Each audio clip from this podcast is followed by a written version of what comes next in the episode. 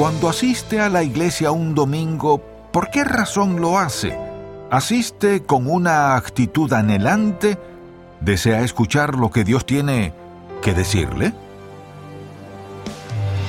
Bienvenido a En Contacto, el Ministerio de Enseñanza Bíblica del Dr. Charles Stanley.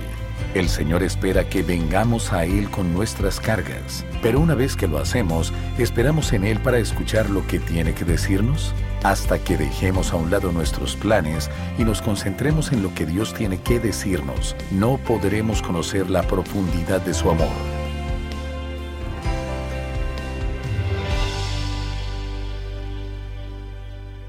¿Por qué será que algunas personas que asisten a la iglesia el domingo por la mañana salen luego de ahí sintiéndose convencidas, confiadas, consoladas, seguras y emocionadas acerca de la vida, esperando con emoción la semana siguiente para descubrir lo que Dios hará en sus vidas, mientras que otras entran y salen con indiferencia, con la misma carga de culpabilidad que traían consigo, y con la misma sensación de vacío, incertidumbre e inseguridad con que entraron, y muchas veces con el temor espantoso de hacerle frente a la semana que tienen por delante?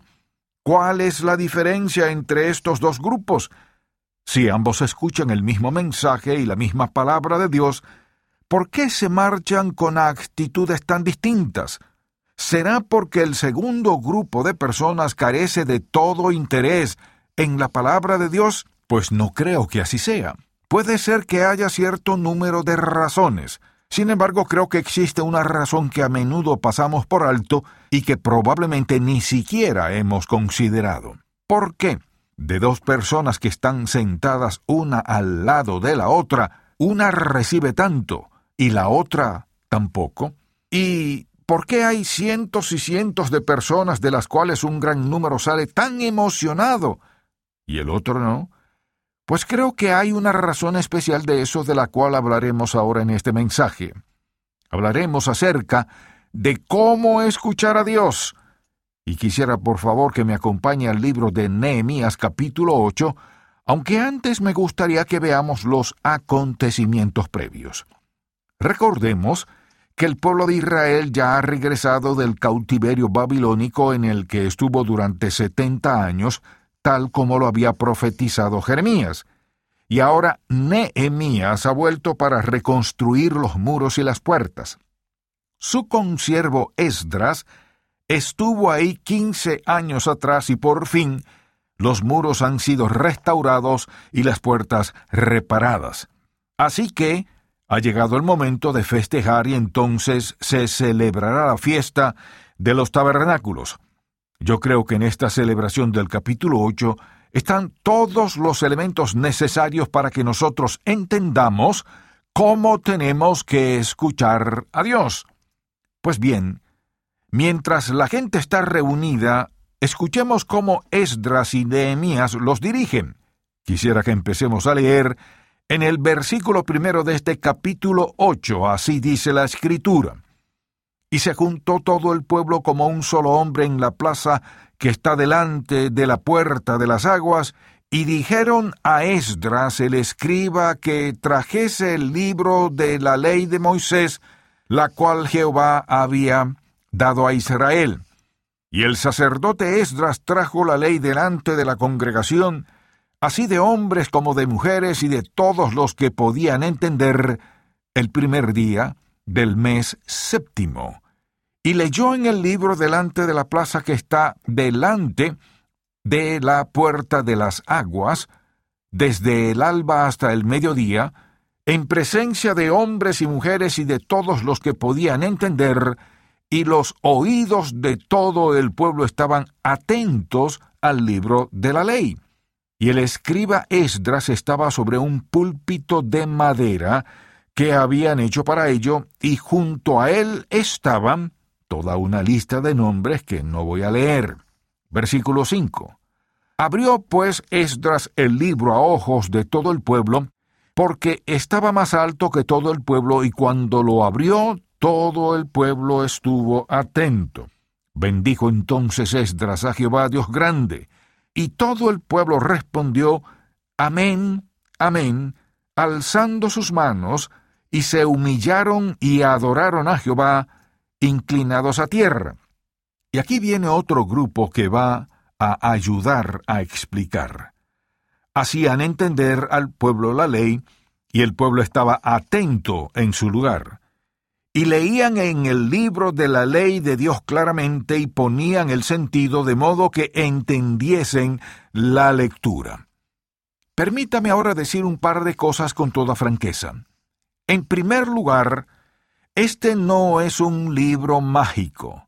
No hay nada que sea mágico tocante a este libro, que es la revelación de Dios, el pensamiento divino dado por Él a los hombres bajo el control del Espíritu Santo. Aquí tenemos el pensamiento de Dios desde Génesis hasta Apocalipsis y la labor de Dios y su forma de trabajar entre los seres humanos.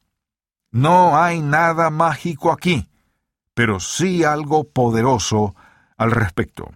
Lo que quisiera que recuerde, sin embargo, es esto, que no basta con leer o con repetir lo que dice aquí.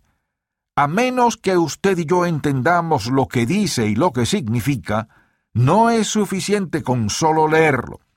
Por eso quisiera hablar acerca de cómo escuchar a Dios. ¿Cómo podemos escuchar un mensaje de parte de Dios? La primera palabra entonces que quisiera que anote es anhelo. Es decir, una persona debería asistir a la iglesia con la actitud de escuchar la palabra de Dios con anhelo. Permítame ahora hacerle una pregunta.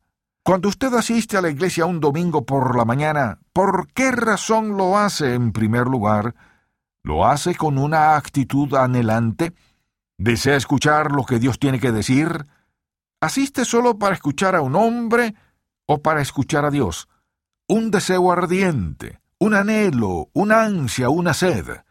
Como ve, si usted no tiene hambre de la palabra de Dios, no tendrá tampoco hambre de Dios. Y si no tiene un deseo verdadero e intenso de conocer la palabra de Dios, no tendrá un deseo intenso de conocer al Dios de la Biblia. Escuche, la Biblia es el libro más importante que hay y lo más importante que usted puede poseer. Y si usted es multimillonario, quisiera decirle que puede amontonar todo su dinero en una sola pila y colocar la Biblia a un lado, y le puedo asegurar que este libro es más valioso que todo lo físico o material que hay en este universo. Porque aquí dentro se halla la verdad tocante a cómo usted y yo podemos pasar la eternidad con Dios. Aquí está el libro de instrucciones de Dios. Y si este es el libro de instrucciones de Dios, entonces debo tener un anhelo, un deseo ferviente en mi corazón, ansias de saber lo que dice acerca de Él, cómo es, cómo actúa, cómo puede estar en el centro de su voluntad, cómo puedo descubrir cuál es la mejor clase de vida y cómo puedo estar totalmente seguro de que cuando muera iré al cielo. Usted puede poner todos los demás libros al lado de este amable oyente, pero este es el libro de los libros. Así que para empezar, ¿cómo debe ser mi actitud al asistir a la iglesia? Debo tener un deseo ardiente, un anhelo, hambre de escuchar la palabra de Dios. La segunda palabra que quisiera que anote es atentamente. Mire lo que pasa aquí. El sacerdote Esdras, el primer día del mes séptimo, trajo la ley ante la congregación en la plaza que está delante de la puerta de las aguas, y la leyó desde el alba hasta el mediodía en presencia de hombres y mujeres y de todos los que podían entender. Como ve, no sabían nada acerca de los mensajes de una hora, y como estaban todos, atentos al libro de la ley. Y bien al decir que estaban atentos, vea lo que significa esto. Cuando Esdras se puso en pie para leer, el pueblo centró su atención en lo que estaba a punto de suceder, y no permitirían que ninguna otra cosa llamara su atención. Y veamos por qué razón. Recuerde esto, que aquello era un rollo. era la palabra de Dios que él mismo escribió y le entregó a Moisés.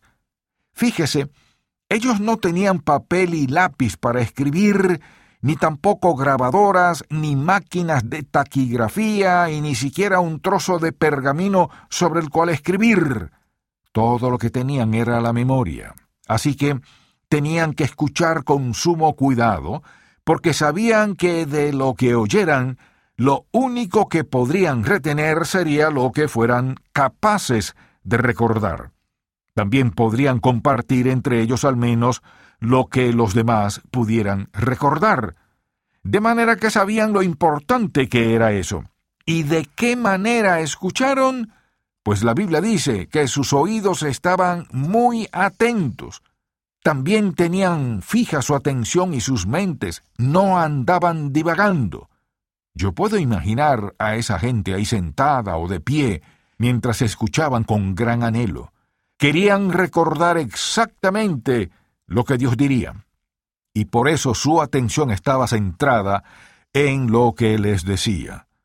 Imagínese que usted tuviera que escuchar sin poder tomar nada de notas y que solo pudiera contar con su memoria y que asimismo nadie más pudiera decirle lo que escuchó.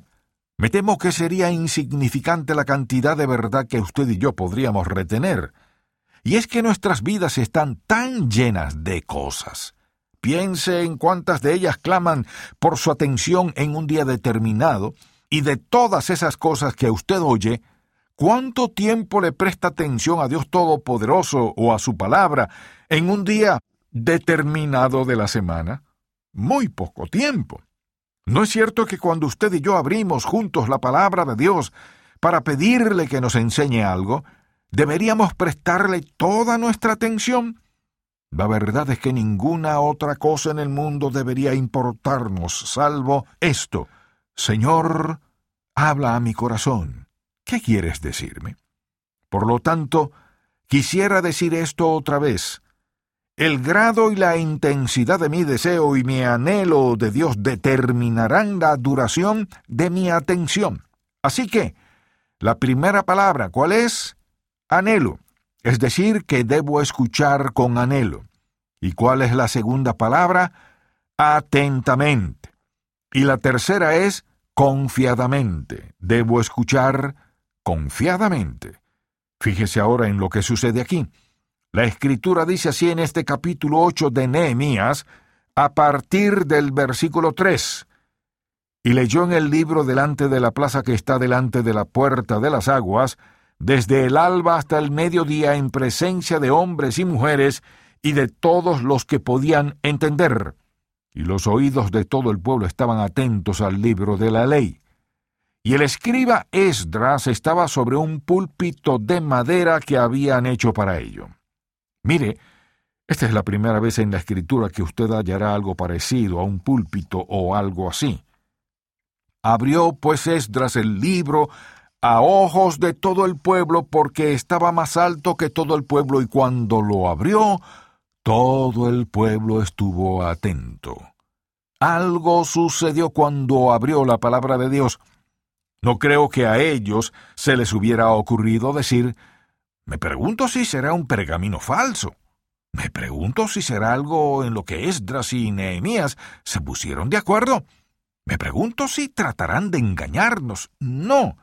No creo que se les hubiera ocurrido jamás pensar que ese pergamino que estaba delante de sus ojos no fuera, sin lugar a dudas, la palabra de Dios.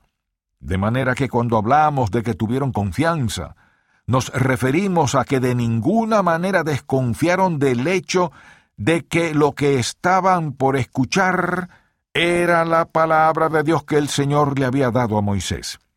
Y bien, cuando digo que usted y yo debemos escuchar la palabra de Dios con anhelo, que debemos escucharla atentamente y que debemos escucharla confiadamente, permítame hacer una distinción aquí.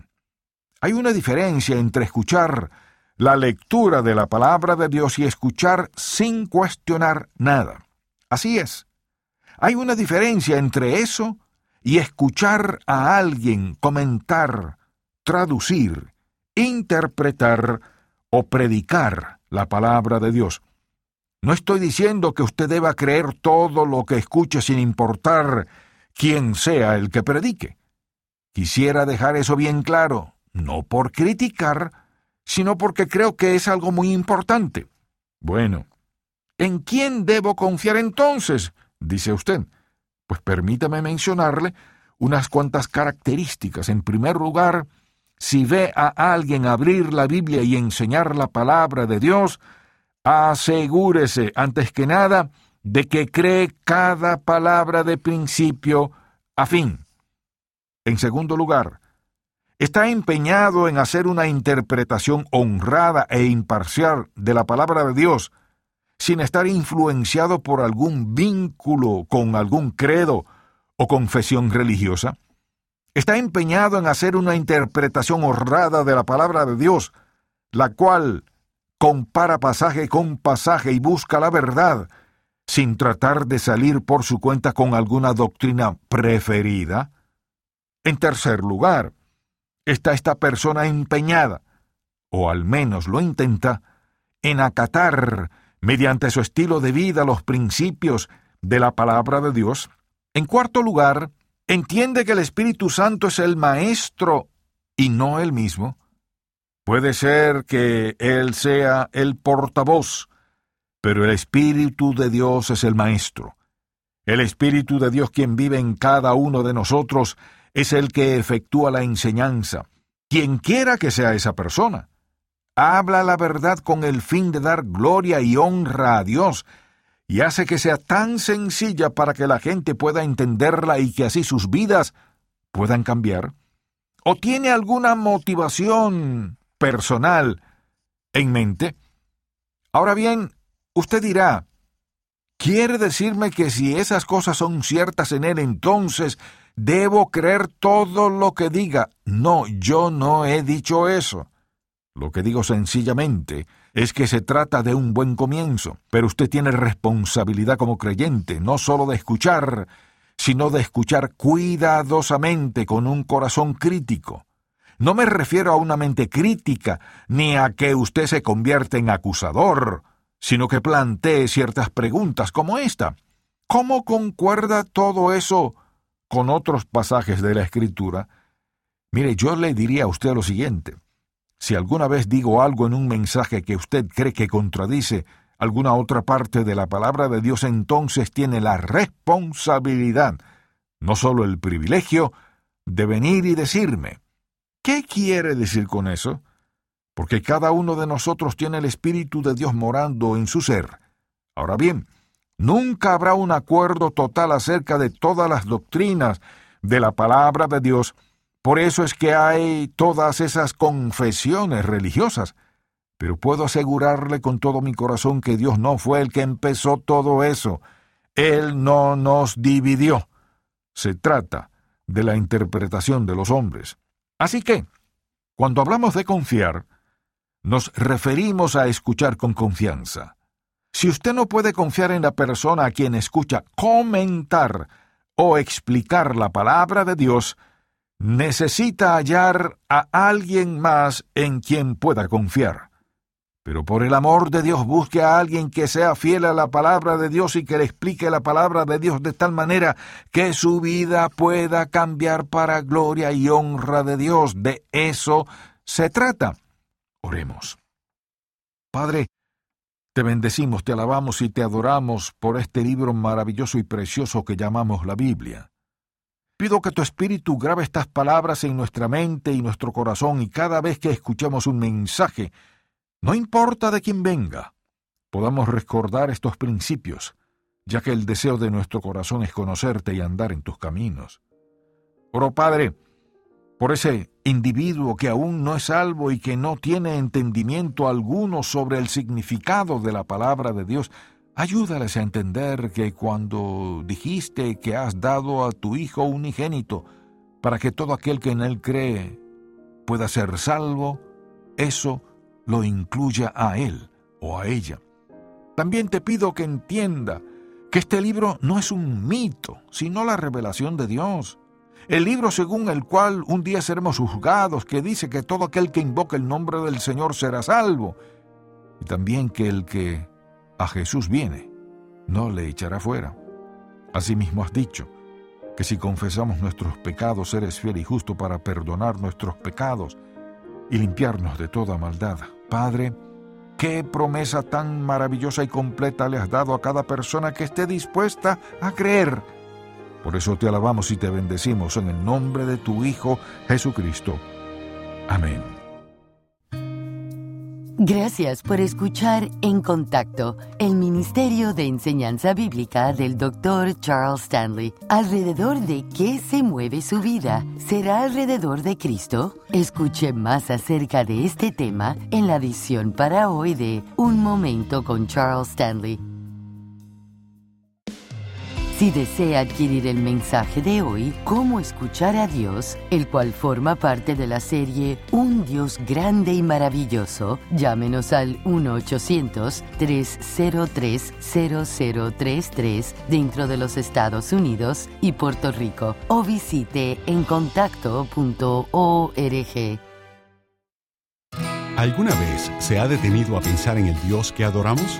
En la serie de audio Un Dios grande y maravilloso, el Dr. Stanley explica la importancia de ver a Dios como infinito en poder y verdad. Esta instructiva serie le ayudará a transformar su vida de oración y conocer más de la palabra de Dios. Para adquirir esta serie, llámenos al 1-800-303-0033 o visite encontacto.org.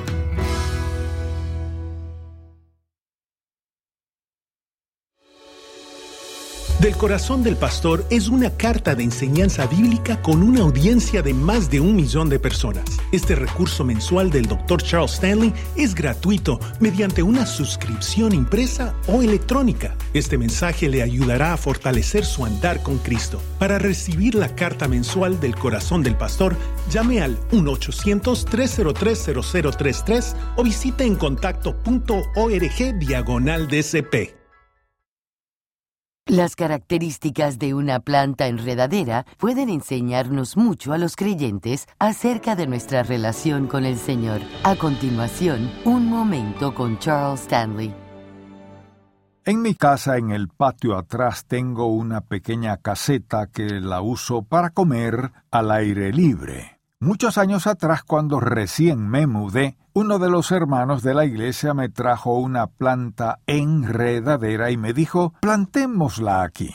Me explicó que era una enredadera muy bonita que daría flores blancas y lilas y que cubriría todo el sector donde está la caseta. La plantamos, tomó mucho tiempo para que empezar a crecer, pero una vez que lo hizo creció y mucho y ya ha cubierto toda la caseta. Poco a poco se fue pegando a las paredes y subiendo por una de las columnas. Se ha pegado tanto a la columna que ha empezado a mover los ladrillos. Amable oyente, así es como yo quiero estar pegado a Jesús, mezclándome con Él, que la gente me vea y no puedan diferenciar si están viendo a Jesucristo o a mí. ¿No es eso lo que usted desearía también? Estar en tal unidad con Cristo que crezca con Él, se edifique en Él, se llene de Él, que Él sea la base. Cristo en usted a través de usted de modo que llegue un momento cuando no se pueda distinguir entre usted y Jesús Cristo.